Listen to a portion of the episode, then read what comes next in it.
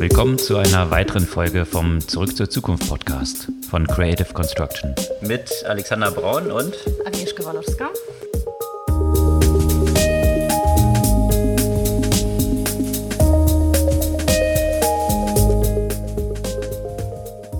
Was gab es Neues letzte Woche? Viele Themen rund um Elektromobilität. Exakt, sowohl was die Preisentwicklung angeht, als auch die Weiterentwicklung in Deutschland mit VW. Da können wir ein bisschen in die Tiefe einsteigen. Und auch was die Infrastrukturentwicklung in ganz vielen Ländern angeht. Exakt, unter anderem auch getrieben von Apple und Amazon. Dann gab es natürlich auch wieder einige Börsengänge vergangene Woche. Einige sind dann nicht ganz so erfolgreich verlaufen, wie es sonst immer schon gewohnt war. Und natürlich auch wieder ein paar Ankündigungen von Specs. Mhm. Unter anderem auch welchen, die was mit Mobilität zu tun haben. Grundsätzlich, was Bewertung angeht, gab es wiederum spannende Entwicklungen, sowohl natürlich was Bitcoin angeht, als auch einzelne Companies wie Plate. Mhm. Und bei Bitcoin steht es auch damit ein bisschen im Zusammenhang, dass ja auch über PayPal nun mit Bitcoin gezahlt werden kann. Und rund um das Thema Blockchain gab es ja auch viele interessante Analysen zum Thema NFTs und äh, ich fand es tatsächlich sehr, sehr spannend, was die NBA jetzt äh, gerade mit den NFTs macht. Dynamische Entwicklungen gab es auch im ganzen Umfeld von Clubhouse oder vielmehr den Klonen, die jetzt von eigentlich fast jeder größeren Tech-Company aufpoppen. Und da möchte ich gerne mit dir darüber diskutieren, in welchem Kontext das vielleicht dann doch mehr Sinn ergibt und in welchem weniger. Also unter anderem ist jetzt gerade LinkedIn und auch Spotify dabei, den eigenen Clone zu launchen, aber auch Facebook. Genau, und Facebook ist aus mehrerlei Perspektive auch noch in Schlagzeilen gewesen. Worum es sich da drehte, das vertiefen wir auch. Und auch äh, Google mit äh, einigen interessanten Weiterentwicklungen, sowohl von Google Docs als auch von Google Maps. Und ja, wo wir bei Google Maps sind, eine der Entwicklungen dort ist äh, im Bereich Augmented Reality. Und da gab es ja auch News im Kontext von Microsoft und der Zusammenarbeit mit der amerikanischen Armee. Exakt, ein Riesendeal, der da über die Bühne ging. Bevor wir aber jetzt in die Themen im Detail einsteigen, nochmal kurz zur Erinnerung. Ihr könnt unseren Podcast gerne abonnieren, einfach auf den Abo-Button in eurer App klicken oder Follow, wie es jetzt ja in den meisten Apps heißt. Wir freuen uns auf jeden Fall über weitere Follows und Abos und steigen in die Themen ein. Ja, also die Elektromobilität war ja stark in den äh, Schlagzeilen. Am lustigsten fand ich tatsächlich den Volkswagen, über den sich die Leute dann äh, später mega aufgeregt haben, weil das der Aprilscherz war, der zu früh an die Öffentlichkeit geraten ist. Und das fanden einige nicht lustig. Verstehe ich immer noch nicht.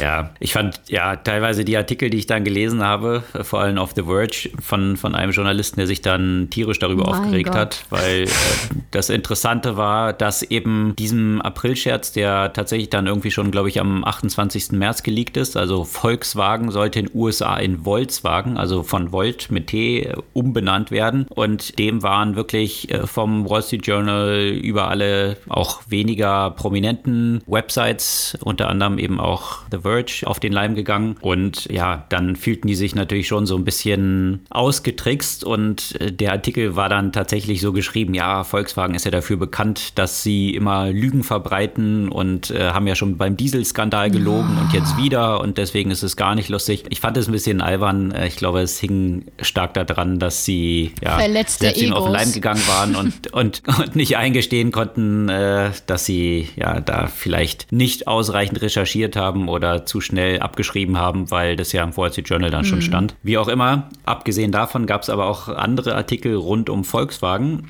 Und ein längerer Artikel, der erschienen ist bei Bloomberg und äh, echt interessant war, der so die Entwicklung von Volkswagen im Elektrobereich nachzeichnet und es als einen wirklich starken Wettbewerber unterdessen für Tesla erscheinen lässt. Und das zeigen die Zahlen. Also in Westeuropa war im vergangenen Jahr Volkswagen auf Platz 1 der meistverkauften Elektroautos, mhm. hat damit Tesla schon vor einer ganzen Weile dann überholt, aber bisher hatte dort ja ja Renault, Nissan die Nase vorn. Da ist jetzt Volkswagen auch dran vorbeigezogen. Das heißt, diese Direktive, die ja vom vorigen CEO 2017 ausgegeben wurde, dass alle 300 Autos, die Volkswagen herstellt, auch äh, elektrisch verfügbar sein sollen und eine große Elektroplattform dort für entstehen soll, die scheint jetzt so erste Früchte zu tragen und auch am konsequentesten, wenn man jetzt so die deutschen Automobilhersteller anschaut, am konsequentesten von VW vorangetrieben zu werden. Und ja, das zeigt diese Resultate. Unter anderem plant Volkswagen in Europa ein halbes Dutzend an Batterie Fabriken aufzubauen und das erfordert wahrscheinlich ein Investment alleine in diesem Bereich von 18 Milliarden. Da geht man davon aus, dass das dann auch resultieren wird, dass die Preise von Batterien sich nochmal halbieren bis 2025. Andere Automobilhersteller sind da ein bisschen langsamer unterwegs, also so BMW zum Beispiel, die fokussieren noch sehr stark auf Flexibilität, wie sie es nennen, also eben jetzt nicht nur auf Elektro zu setzen, sondern halt weiterhin das ganze Spektrum von Benzinbetrieben bis auch elektrisch anzubieten. Das sind so ein bisschen unterschiedliche Strategien, die dort gefahren werden und äh, wie der Aktienkurs aktuell so zeigt. Volkswagen ist um über 80 Prozent gestiegen in den letzten Monaten. Das ist natürlich schon eine dynamische Entwicklung. Und ich finde es interessant dahinter, wie sehr Tesla diese ganze Geschichte getrieben hat, weil natürlich mit der Bewertung, die Tesla an den Kapitalmärkten hat, könnte das Unternehmen ja problemlos VW und noch ein paar andere aufkaufen, wenn sie wollten. Schwergewichte, wie sie sind. Aber dass jetzt eben der Fokus auf Elektro Elektromobilität vor diesem Hintergrund zu einem Kursbeschleuniger geworden ist, eröffnet natürlich auch ganz neue Chancen.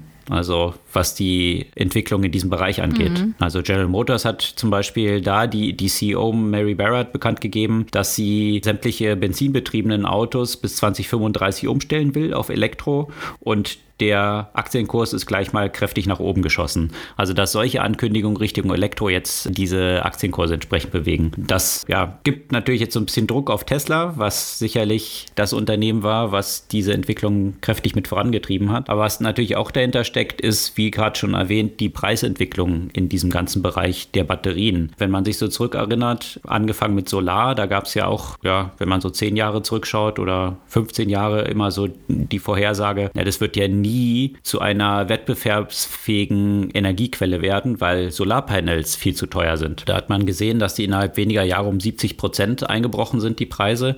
Das heißt, die Verbreitung hier natürlich genau zu diesen Effekten führt, die man aus dem Tech-Bereich ja auch kennt. Exponentielle Entwicklung, aber nach unten, was Preise angeht. Und als das bei Solar beobachtet wurde, kam dann die nächste Argumentation, naja, aber Elektroautos, die werden ja niemals kostengünstig herstellbar sein, weil Batterien so teuer sind. Und Batterien bewegen sich eben nicht auf so einem Pfad. Ja. Wenn man sich jetzt die letzten 20 Jahre anschaut, ist der Preis für Batterien um 90 Prozent gefallen. Also das zeigt eben aus, dass wenn jetzt diese Entwicklung so weitergeht, innerhalb der nächsten zwei Jahre wir einen Bereich erreicht haben können mit den Batterien, dass Elektrofahrzeuge günstiger sein werden als eben Benzinbetriebene. Und das ist natürlich auch eine interessante Entwicklung, die Marktkräfte dort jetzt zu, zu einer Nachfrage von solchen Elektroautos führen. Parallel gibt es natürlich auch andere News rund um Unternehmen wie Apple. Die haben jetzt bekannt gegeben, dass sie ein großes Batteriespeicherwerk in Kalifornien platzieren, um die ganzen eigenen Facilities mit Solarstrom zu versorgen. Die haben ja schon einen großen Solarpark, aber natürlich hat man dort immer so die Schwankungen. Nachts kann man natürlich ohne Speicher entsprechend nicht mit Strom versorgen. Also von daher treibt das auch ein Unternehmen voran. Aber auch in Südafrika hat Amazon jetzt was Vergleichbares angekündigt. Also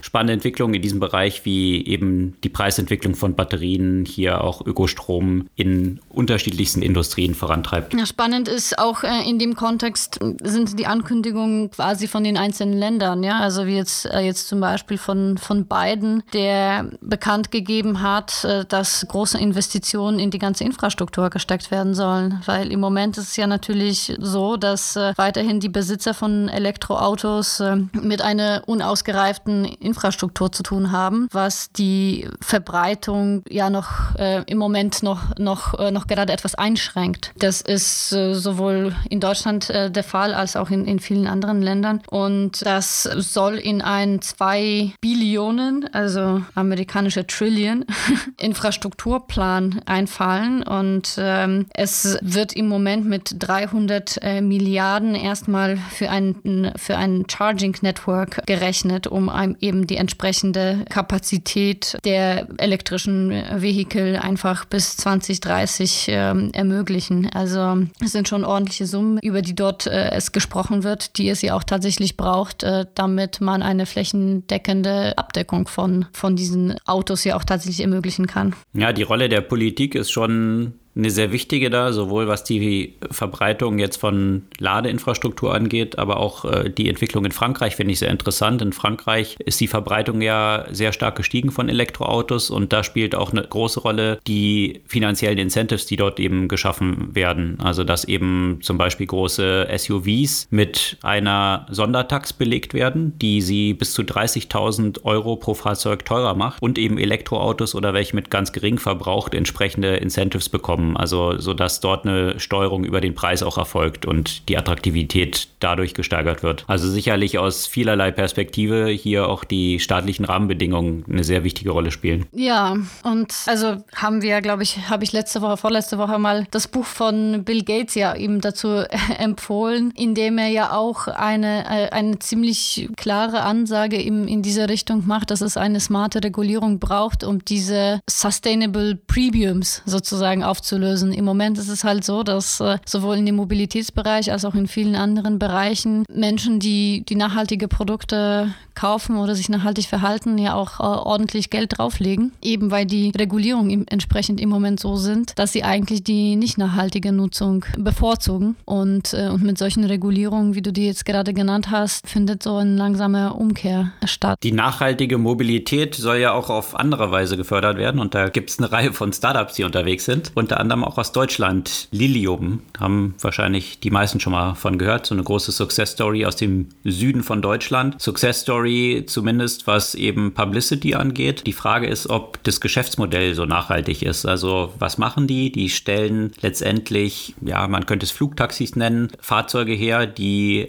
den Personenverkehr durch die Luft ermöglichen sollen. Und das ist technisch tatsächlich noch eine ziemliche Herausforderung und es existieren dort noch nicht über den Prototyp hinaus getestete Fahrzeuge, die es tatsächlich können. Gleichzeitig werden in aller Welt derzeit solche Unternehmen gestartet und mit vielen Milliarden schon bewertet und jetzt aktuell auch zu Milliardenbewertungen an die Börse gebracht. Und das wiederum über diesen Umweg über Specs, also was im vergangenen Jahr stark angefangen hat zu boomen. Und ja, man kann sich da schon so ein bisschen die Frage stellen, was steckt dahinter, wenn Unternehmen durch die Hintertür an die Börse gebracht werden, wenn die Investoren so stark dran glauben würden, dass diese Unternehmen eine absolut rosige Zukunft haben und eigentlich kein Risiko mehr auf diesem Weg besteht, dann würde man ja noch abwarten und dann einen ordentlichen Börsengang machen, weil man dann als Investor natürlich wesentlich mehr Geld mitnehmen kann. Dass jetzt all diese Unternehmen via Specs gefloatet werden, das zeigt natürlich auch so ein bisschen auf, dass wahrscheinlich die Investoren sich nicht ganz so sicher darüber sind, ob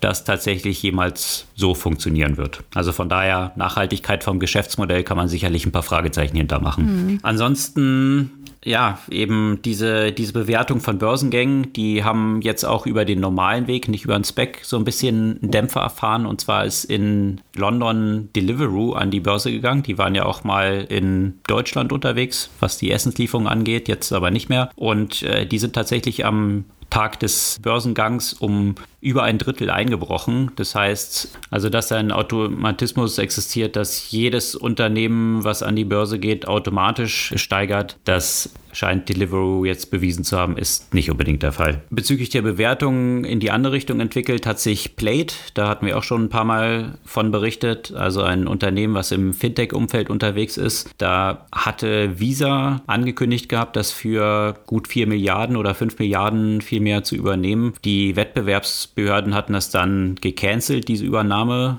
weil das zu einer Marktdominanz geführt hätte. Und das war natürlich erstmal so ein Wermutstropfen für Plate, die sich über diese 5 Milliarden Exit gefreut hatten. Aber jetzt werden sie, das war im Januar, dieses Canceln nur ein paar Monate später aktuell für 13 Milliarden bewertet und werden zu dieser Bewertung neues Geld aufnehmen. Also zeigt sich, dass es anscheinend nicht so schlimm für sie gewesen ist, äh, vor dem Hintergrund der Bewertung, die gerade so für Fintechs bezahlt werden. Und den nächsten Börsengang, der dort ansteht im Fintech-Umfeld, ist natürlich Robinhood. Die versuchen es jetzt auch so ein bisschen zu streamlinen. Die sind ja sehr stark in den Starkzeilen gewesen wegen Gamification. Also zum Beispiel wurde da immer so Konfetti für erfolgreich ausgeführte Trades in der App angezeigt, was auch zum Markenzeichen von Robinhood in sämtlichen Werbekampagnen wurde. Das haben sie jetzt bekannt gegeben, wird eliminiert. Also kein Konfetti mehr bei Robinhood, also weniger Gamification und mehr seriöses Handeln. Ähm, mal schauen, ob sie sich damit dann ein bisschen weniger der Kritik stellen müssen. Ja, mehr Seriosität könnte man sagen, gibt es ja auch ähm, in dem Crypto-Umfeld, also immer mehr. Die Preise sind ja auch wieder kräftig angezogen. Also Ether hatte ich das Gefühl gerade noch stärker als, als Bitcoin prozentual. Und liegt das ja an unterschiedlichen Faktoren, aber unter anderem ist sicherlich ein Aspekt, dass äh, PayPal jetzt ein Checkout mit Krypto ermöglicht. Das heißt, äh, das Handeln mit, äh, mit den Kryptowährungen hat PayPal schon vor einer Weile möglich gemacht und jetzt kann auch über PayPal ganz einfach auch mit den Kryptos gezahlt werden, was äh, sicherlich auch ein weiterer Schritt in Richtung Demokratisierung dieser Währung als Zahlungsmittel ist, weil bisher ist die Zahlung mit den Kryptowährungen immer noch ein, ein Stück weit ähm, umständlich gewesen und bin gespannt, was das so für, für Auswirkungen hat, eben diese Verbesserung in der Usability und User Experience in dem Kontext von den Kryptowährungen. Und ob das auch das ist, was die meisten Nutzer auch wollen, vor dem Hintergrund der Wertentwicklung, dass sie tatsächlich damit auch zahlen wollen, ja. bin ich mal gespannt. Gute Frage. Also äh, wenn vielleicht wird, wird sich das jetzt sozusagen auch mal irgendwann mal von einer reinen Investitionsanlage auch zu einem Zahlungsmittel entwickeln. Klar, die Volatilität spricht gerade äh, nicht dafür, aber die ganzen Leute, die schon ihre Krypto seit einer Weile haben, wollen damit vielleicht auch zahlen. Allerdings können sie das ja auch ohne PayPal. Schauen wir mal. In dem Kontext von Blockchain ähm, haben wir auch in den letzten Wochen ja häufiger das Thema NFTs äh, besprochen und auch äh, da gibt es Veränderungen, die das ja auch, äh, die Blockchain letztendlich auch massentauglich machen und vor allem die NFTs sehr massentauglich machen. Wir haben darüber gesprochen, vor allem im Kontext von Kunstwerken, die zu großen Summen äh, verkauft wurden. Und was ich aber spannend finde, ist diese Entwicklung in, im Sportbereich. Was heißt das? Äh, Im Sportbereich äh, diejenigen, die vielleicht große, große Fans sind von, von bestimmten Mannschaften, sei es äh, Fußball, sei es American Football oder eben äh, Basketball, die haben schon seit Jahrzehnten irgendwelche Fanartikel gesammelt, Autogramme und so weiter. Und äh, von diesen Gütern, könnte man sagen, die, die bis dahin immer eher physisch gesammelt wurden, verlagert sich natürlich ja auch äh, viel in das Digitale. Also jetzt gerade, wo die Stadien leer sind, äh, kriegt man jetzt nicht gerade ein Autogramm von dem bevorzugten Star. Aber was man jetzt kaufen kann, ist quasi ein, zum Beispiel ein besonders äh, guter Wurf oder wie, wie, nennt man das? Score im Basketball als Video, den man eben als NFT kaufen kaufen kann. Das heißt, mir gehört letztendlich das Video von in dem Fall LeBron James, äh, der da drei Punkte scored. Und äh, ein Nutzer war ja auch bereit, dafür über 200.000 Dollar zu bezahlen.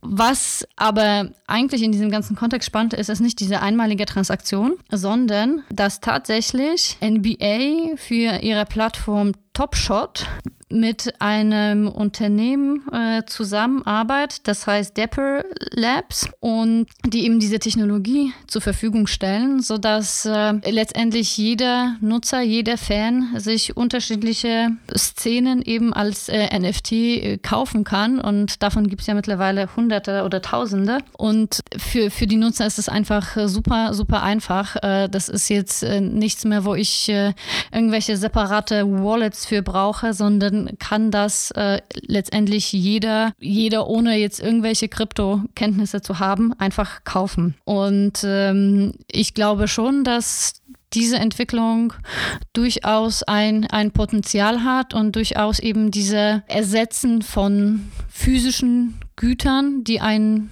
einen, einen Sammlerwert für, für Sportfans haben, zu eben diesen digitaler Gütern werden kann. Und die Popularität von dieser Top-Shot-Plattform äh, zeigt schon, dass es irgendwie einen, einen Bedarf äh, danach gibt. Und gleichzeitig gab es ja auch in dem NFT-Bereich auch eine spannende äh, Entwicklung, eine App, die, mit der jeder sich letztendlich, äh, jeder so ein, so ein NFT minden kann. Also das heißt, ich kann die App einfach runterladen, mein Song oder Bild oder was auch immer äh, hochladen und daraus einen eigenen NFT kreieren. Das ist so populär geworden, dass dir die ganze äh, Serverinfrastruktur zusammengebrochen ist. Äh, ich habe mir die App runtergeladen, konnte sie aber nicht nutzen, habe eine freundliche Nachricht bekommen, dass sie einfach so überrannt wurden, dass sie das im Moment nicht zur Verfügung stellen können. Also die Popularität ist. Äh, ist also hast da. du noch keinen NFT kreiert? Nee, habe ich nicht. Also die App heißt Sync. Das I ist durch ein Ausrufezeichen ersetzt. Also von daher in diesem Bereich eine,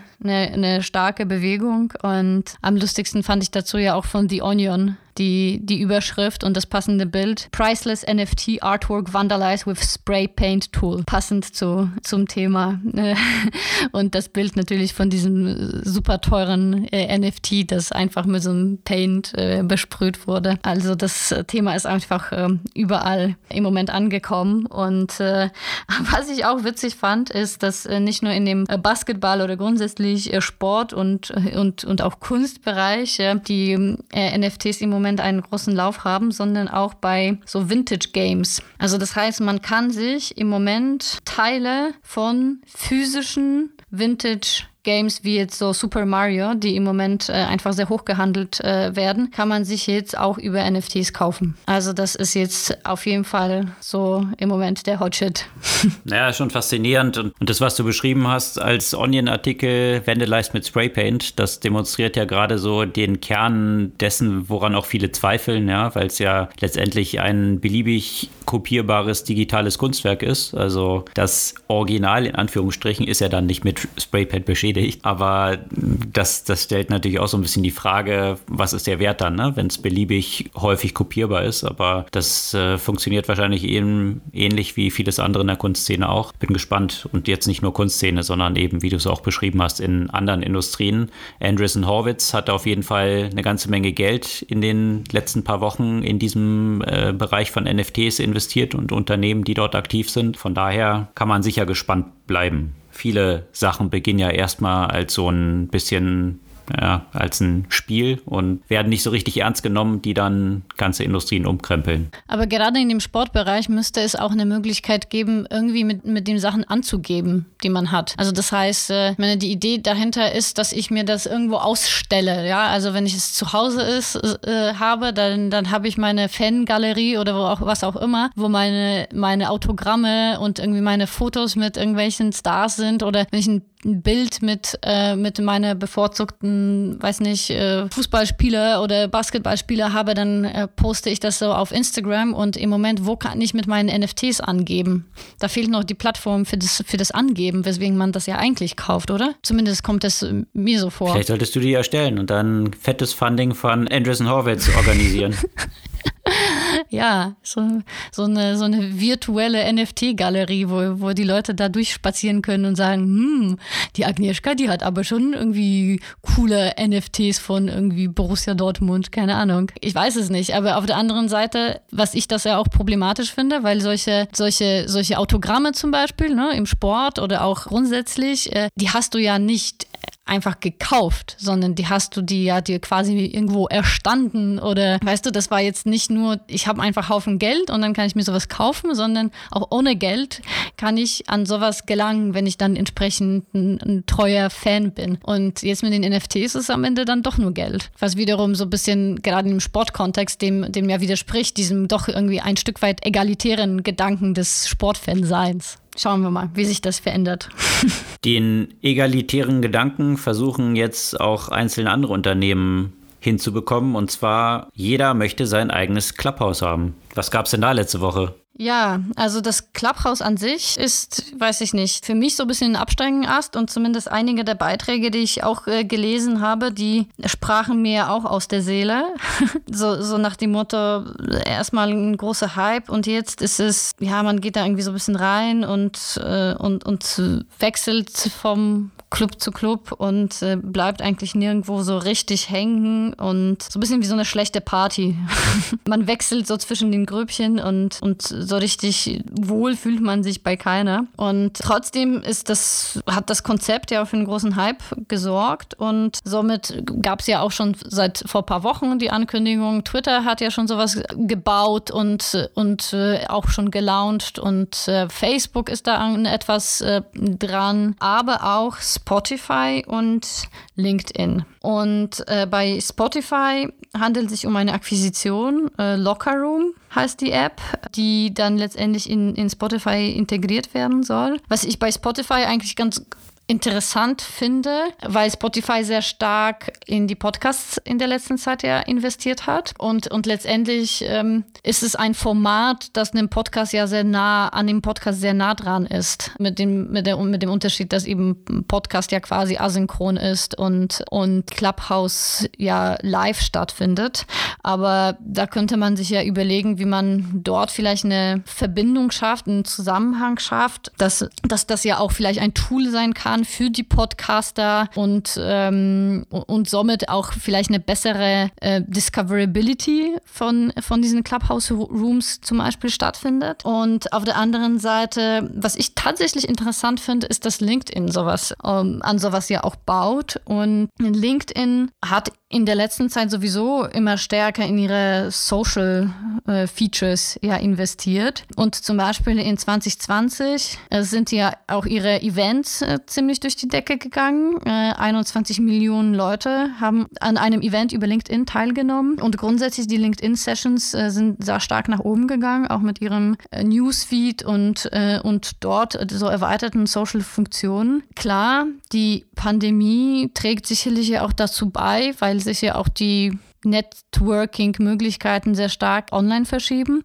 Ich muss sagen, ich würde es wahrscheinlich diesen Clubhouse-Ansatz im Kontext von LinkedIn ausprobieren und ich würde dem sicherlich eine, ich gebe dem sicherlich eine Erfolgschance, weil ich glaube, was, was mein Problem im Moment mit Clubhouse ist, ist wirklich diese Entdeckung und dass dieser Ent Algorithmus einfach meines Erachtens überhaupt nicht gut funktioniert und du hast überhaupt kein Gefühl mehr für Relevanz. Und ähm, bei LinkedIn hast du ein Stück weit durch deine Connections ja auch eine gewisse Relevanz, die, die da gegeben ist. Und ähm, deswegen habe ich so eine kleine Hoffnung daran, dass sie das ja auch mit diesem Audioformat Staat äh, ja auch entsprechend äh, schaffen, das, äh, das dort in dieser Infrastruktur richtig einzubetten. Ja, bin ich gespannt. Also einerseits sehe ich das auch so, diese Community, die viele mit Followern und so weiter auf LinkedIn ja schon mitbringen, das kann eine gewisse Relevanz schon schaffen. Umgekehrt hat man natürlich auch dort die ursprünglichen oder die, die, die üblichen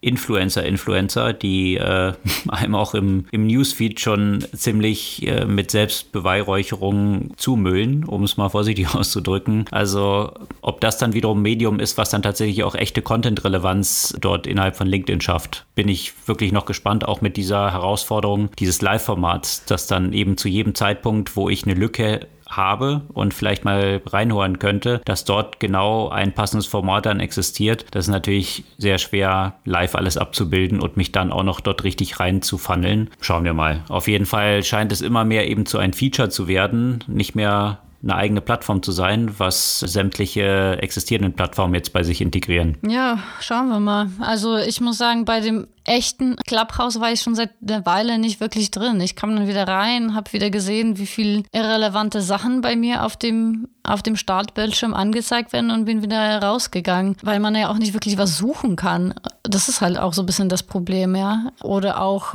also ich, ich wüsste im Moment wirklich nicht, wie ich Sachen entdecken kann, die für mich eine Relevanz haben. Hm. Sicherlich eines der Challenges von einem MVP. Absolut. Was man ja durchaus sagen kann, dass, dass es ein sehr erfolgreicher MVP war, mhm. ja, so hoch skaliert auf irgendwie eine Milliarde Bewertung und äh, extrem viraler Verbreitung. Aber so andere Komponenten, die wahrscheinlich dann für die langfristigen Erfolg extrem wichtig sind, die sind noch nicht so richtig implementiert und brauchen wahrscheinlich noch eine ganze Menge Gehirnschmalz, um das hinzubekommen. Und äh, ich weiß nicht, ob es dann nicht gleichzeitig für mhm. viele schon wieder so verbrannt ist, weil das wieder zu entdecken, selbst wenn die diese Nuss jetzt irgendwann knacken sollten, das fällt wahrscheinlich schwierig, weil die ganzen, die dann schon drauf waren und es für sich abgehakt haben, ich weiß nicht, ob die dann so einfach zurückkommen. Und äh, wenn man sich mal so die Verlaufskurve von Google Trends anschaut zum, zum Keyword Clubhouse, da sieht man eben einen ganz starken Peak, der jetzt eben als auch in Deutschland hier dieser Peak war, wo plötzlich jeder auf Clubhouse war, der aber ebenso steil wieder abfällt danach und jetzt eigentlich so auf diesem Vor-Peak-Niveau sich eingependelt hat. Also von daher, ja,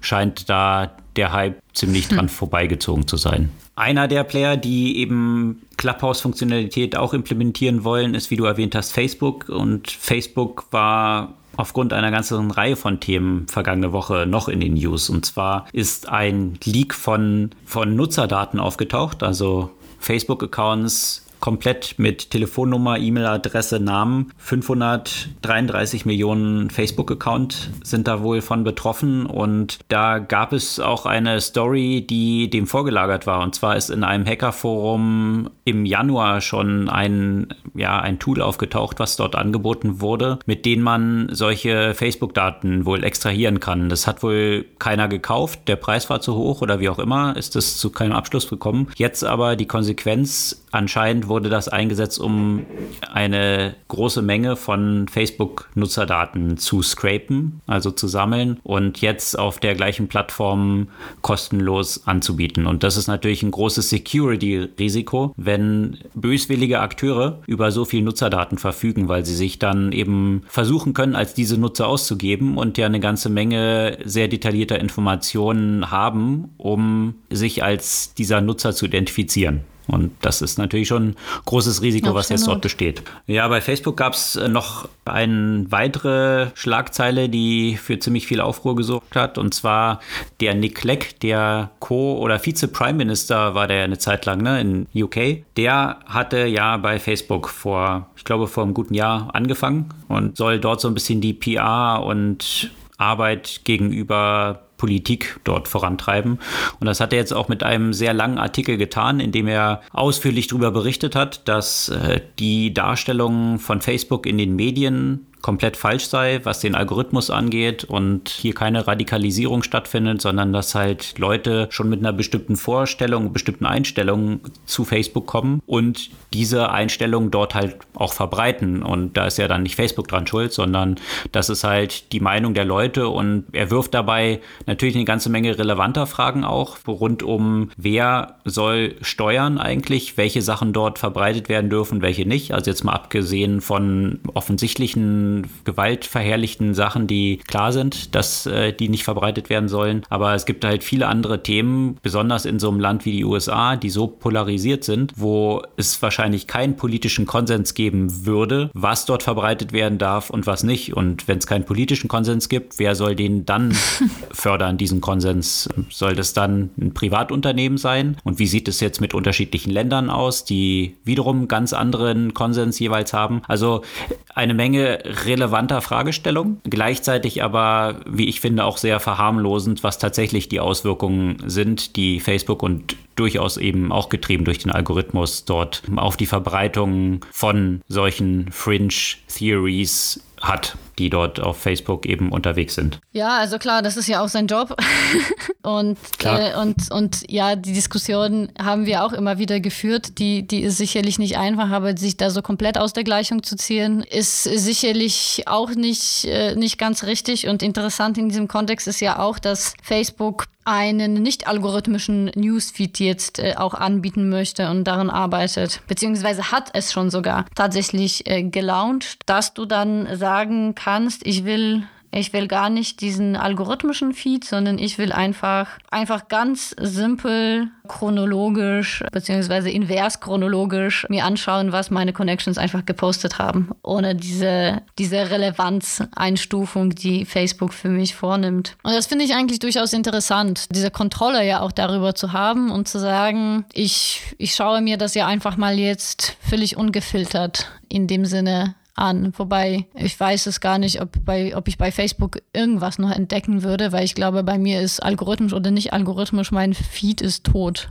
Ja, geht bei mir auch in die gleiche Richtung. Ich weiß nicht mal, ob mein Feed tot ist, weil ich einfach schon seit Ewigkeiten nicht mehr auf Facebook war. Also ich wahrscheinlich auch fleißig dafür sorge, dass mein eigener Feed tot ist. Ja, das stimmt. Ähm, aber ich, ich frage mich halt auch, häufig sind ja solche Geschichten, auch was Privacy angeht bei Facebook, so ein bisschen auch so ein Feigenblatt, weil natürlich kann jeder seine Privacy-Einstellungen verändern und das, was du jetzt beschrieben hast mit dem Feed, kann sich Facebook dann drauf zurückziehen und sagen, naja, es kann ja jeder selbst steuern. De facto machen das aber mhm. nur die allerwenigsten. Ja? Also ich weiß nicht, welchen Impact es dann tatsächlich hätte. Weißt du, ob das schon breit verfügbar ist? Wie gesagt, ich war schon lange nicht mehr auf Facebook, also ich wüsste nee, gar nicht. Ich habe es tatsächlich gar nicht gesehen, aber das Ziel ist, dass es halt wirklich auch sehr einfach ist. Der Punkt ist aber, ja, genauso wie du gesagt hast, die Rolle von Default in der Interaktion mit der Technologie ist einfach eine, eine sehr große und, und das, was standardmäßig da ist, wird, äh, wird eben nicht verändert.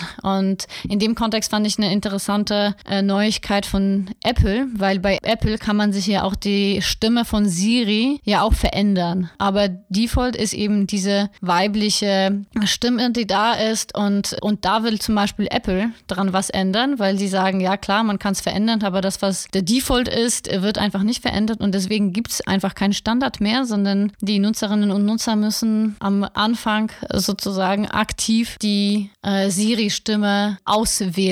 Und das ist, glaube ich, der Punkt bei, bei ganz vielen Aspekten der Interaktion mit Technologie, sei es eben Privacy oder sei es Siri. Also Apple wird ja natürlich, wurde ja auch natürlich häufiger zu Recht ja auch vorgeworfen, dieser Gender Bias äh, rund um äh, eben Siri, das auch andere Virtual Assistants ja auch betrifft. Also wenn man den Nutzern und Nutzerinnen halt eine aktive Wahl hat, eine Entscheidung zu treffen, dann ist die Rolle dieses Defaults einfach eine kleinere. Und das Gleiche müsste eigentlich in dem Kontext von Privacy bei Facebook und anderen Unternehmen letztendlich der Fall sein, dass ich von Anfang an die Entscheidung treffe, wie will ich das sehen, damit ich mich damit auseinandersetze. Weil im Nachhinein werde ich mich damit einfach nicht auseinandersetzen. Ja, es sind interessante Fragestellungen, weil sich aktiv damit auseinandersetzen zu müssen, im Umkehrschluss wiederum potenziell auch dazu führen kann, dass die Conversion Rate eine geringere ist, weil Absolut. ich mehr ja erstmal selbst auswählen muss, was ja wiederum eine kognitive Belastung in, in gewisser Form ist, die ja. solche Conversions eben reduziert. Also von daher finde ich das schon einen interessanten Move,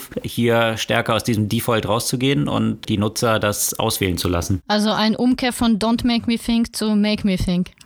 Exakt. Ja, was gab es sonst noch für News? Ich glaube, um Google Maps gab es noch interessante Entwicklungen. Genau. Also nicht nur Google Maps, sondern ähm, bei Google gab es ja unterschiedliche Neuigkeiten. Einmal in dem Umfeld von Google Docs. Da gibt es eine neue App, ähm, die heißt Stack, nicht Slack, sondern Stack. Die App äh, digitalisiert Dokumente, also Rechnungen, Quittungen, alles, was man so auf Papier hat. Sie kann man einfach einscannen und Google wertet ja den Inhalt aus und kann dir gleich sagen, ob es sich dabei um eine Rechnung, um eine Quittung, um, um irgendwelche Legal Documents, um, um, um vielleicht äh, Dokumente von deiner Krankenkasse, Steuer etc. handelt. Was natürlich, äh, also diese Art von Kategorisierung hat einfach super Potenziale für, für vieles. Zum Beispiel das ganze Thema Steuer, was in Deutschland immer noch eine, eine krasse Zettelwirtschaft ist. Ja, wenn ich meine ganzen Dokumente habe, wenn, wenn zum Beispiel so ein so Unternehmen wie Taxfix mhm. oder andere Steuer-Apps auf sowas aufsetzen könnten, dann müsste ich eigentlich selbst gar nichts machen, weil man eigentlich sofort diese Informationen daraus identifizieren könnte. Man könnte äh, sofort wissen, welche, welche dieser Dokumente überhaupt eine Steuerrelevanz haben, ohne dass ich darüber nachdenken muss, ah, ist diese, könnte das jetzt zum Beispiel eine Steuerrelevanz haben? Muss ich das irgendwo eintragen?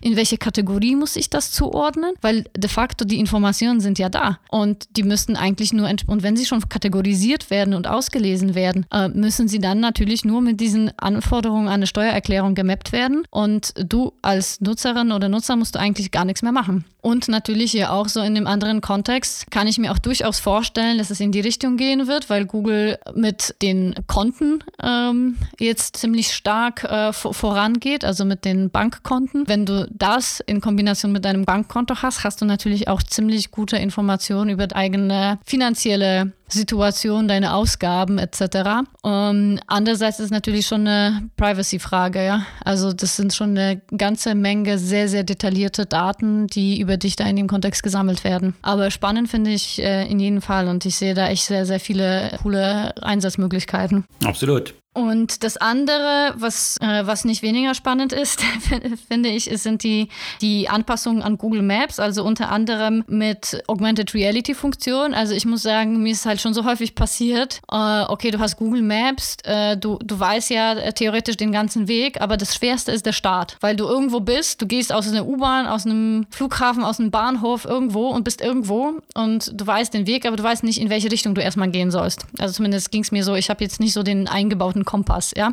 Das ist, geht ja einigen anders. Und ähm, die Augmented Reality Funktion äh, zeigt dir halt quasi sofort, ah ja, du musst halt sich dort und dort bewegen, dort und dorthin bewegen. Und das funktioniert ja auch zum Teil, allerdings nicht überall, auch schon als, als Indoor-Navigation. Äh, das heißt ja auch, wenn ich eben auf dem auf dem Flughafen bin, dann kann ich schon im Flughafen dahin navigieren, wo ich dann halt wirklich hin muss oder in dem Bahnhof oder in dem Einkaufszentrum und muss nicht erstmal rausgehen, überlegen, auf welche Seite ich stehe und in welche Richtung ich dann gehen muss. Plus es gibt ja noch ein paar weitere Änderungen, also zum Beispiel äh, bei, ähm, bei den Maps äh, in dem Kontext von, von Autonavigation, dass eine Öko-Routen sozusagen angeboten werden, also mit, mit weniger Spritverbrauch zum Beispiel und so weiter. Also das ist, ähm, sind einige einfach interessante Anpassungen, aber eben diese Augmented Reality finde ich persönlich äh, tatsächlich am spannendsten. Auch weil ich glaube, dass in diesem Bereich einfach noch so viel zu tun ist und noch so viel, so viel Potenziale existieren, die, die noch nicht genutzt werden. Und äh, das zeigt dann ja auch wieder eine News von einem anderen Big Tech-Unternehmen, und zwar Microsoft, hat einen ordentlich dotierten Vertrag der US Army gewonnen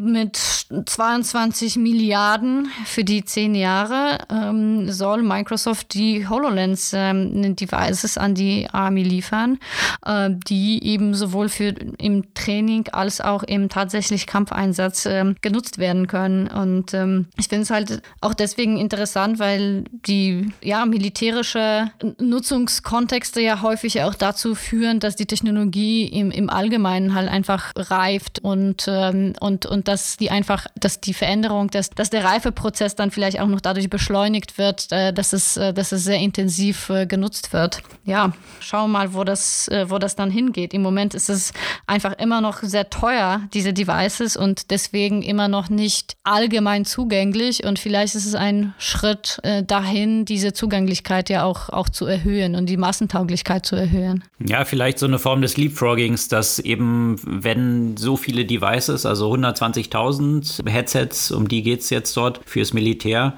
Wenn die Produktion dann entsprechend so hochgefahren wird, dass es vielleicht dann auch eben zugänglicher für den Massenmarkt wird, weil vielleicht die Preise dann auch entsprechend nach unten gehen. Dieser Contract, den Microsoft dort gewonnen hat, der folgte übrigens einem kleineren Contract, den sie schon 2018 fürs Militär gewonnen hatten, da nur über 500 Millionen. Also von daher scheint es ja auch so eine Indikation zu sein, dass das Militär mit diesen ersten Erfahrungen, die sie da sammeln konnten, ganz zufrieden war. Interessant aber auch die Rahmenbedingungen dann natürlich. Also wenn jetzt jetzt ein Google so einen militärischen Contract gewonnen hätte, dann hätte es sicherlich wiederum extrem viel Proteste gegeben. Jetzt, wenn es bei Microsoft der Fall ist, habe ich keinen einzigen Protest jetzt irgendwie so aus, aus den Reihen der Microsoft-Beschäftigten gehört, der zumindest oh, jetzt doch, doch, Schlagzeilen doch, gemacht hätte. Doch, doch. Ja? Da gab es ja schon, äh, schon einige. Also ist nicht ganz so viel. Also ich glaube, dass, ähm, also ich stimme dir zu, dass es bei Google noch viel stärker wäre, aber auch jetzt äh, bei Microsoft, da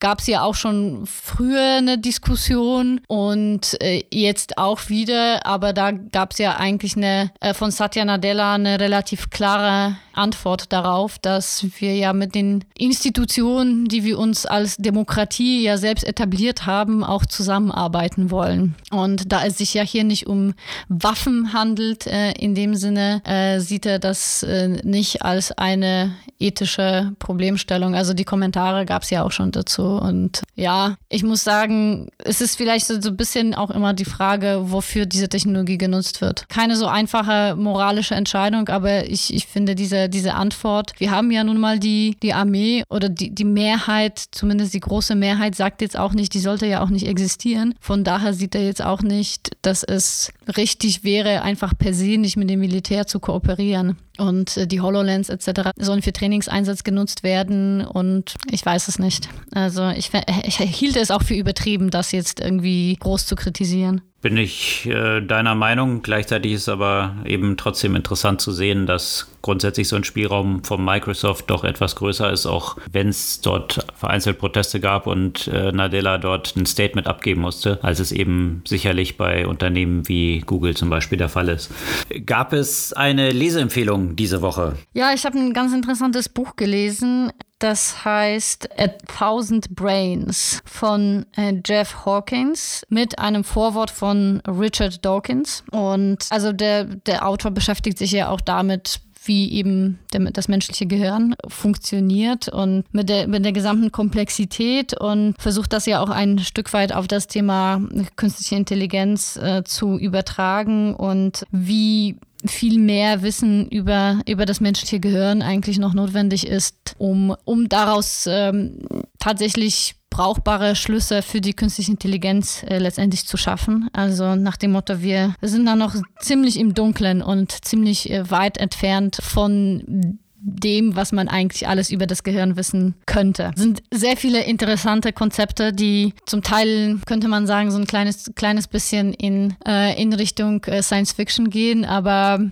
auch viele ethische Fragestellungen, die sich mit dem Überleben der Erde oder Überleben der Menschen an sich beschäftigen. Da will ich nicht zu viel verraten. Ist es ja auch ein bisschen zu komplex alles, um das jetzt mal kurz in zwei Minuten zu beschreiben. Eine sicherlich äh, interessante intellektuelle Beschäftigung. Ja, interessant. Also in diesem Kontext gab es ja vergangene Woche auch einen langen Artikel im New Yorker von Ted Chiang, seines Zeichens auch Science-Fiction-Autor, der sich über AI und Singularity und wie nah die wirklich ist, Gedanken gemacht hat. Mhm. Also von daher einen weiteren Link, den wir in unseren Shownotes mitposten, auch sehr lesenswert. Ansonsten die Buchempfehlung A Thousand Brains von Jeff Hawkins diese Woche. Das soll es für für diese Woche gewesen sein. Dieses Mal ein etwas anderer Tag, nicht am Dienstag, sondern wegen Ostern am Mittwoch. Kommender Woche dann wieder wie gehabt, jeden Dienstag ganz früh am Morgen. Wir freuen uns über euer Feedback, eure Kommentare und eure Follows und hören uns kommende Woche wieder. Bis dann.